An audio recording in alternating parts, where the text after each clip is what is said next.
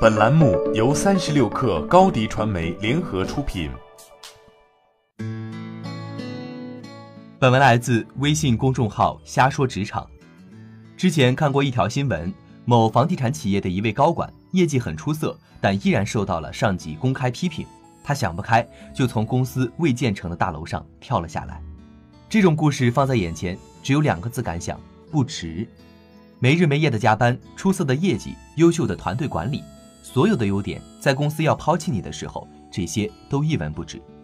公司也有苦衷，企业存在的目的就是盈利。当一个员工不能提供价值的时候，抛弃他是正常操作。但如果公司可以为了发展牺牲员工，那员工为什么不能为了自身发展而放弃公司呢？为什么大家都讲员工对公司的忠诚度？为什么少有人谈公司是否对员工忠诚？种瓜得瓜，种豆得豆。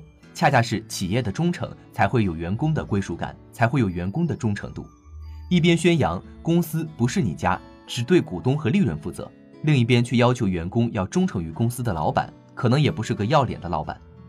职场人需要面对现实，公司没有义务给我承诺用我一辈子，我也没有义务忠于公司。有好的发展机会，我也会感谢公司的培养，毅然挥别过去。忠于上司，在中国职场上是更为常规的操作。而直属上司对于我们的成长来说，扮演着非常重要的角色。有一个靠谱的为你着想的上司，是每一个职场人的梦想。有趣的是，越是这些帮助下属成长、与下属有恩的领导，反而不会要求我们对他们忠诚。喜欢要求下属忠诚的领导，往往有问题，或是缺乏自信，或是能力不足。真正的好领导是帮助下属获得成功。很遗憾，这个观点在我们现在的职场上。并不能得到所有人认可，甚至很多公司考核领导的 KPI 里从来没有和帮助下属成功相关的内容。很多人会跟着上司跳槽，可以理解，但是我们应该有更好的选择，忠于自己，忠于自己的职业规划。这个世界上除了你之外，没有人会忠于你的职业规划。说难听一点，我听过上司摔锅下属，公司过河拆桥，至亲反目。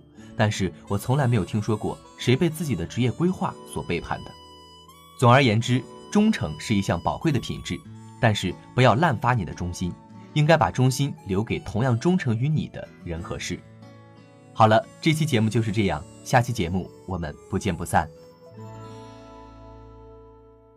下载三十六课 APP，一网打尽商业大事件与科技新鲜事儿，轻松获取新鲜谈资，快来下载吧！高迪传媒，我们制造影响力，用最专业的态度为企业提供视频、音频全流程解决方案。商务合作，请关注公众号“高迪传媒”。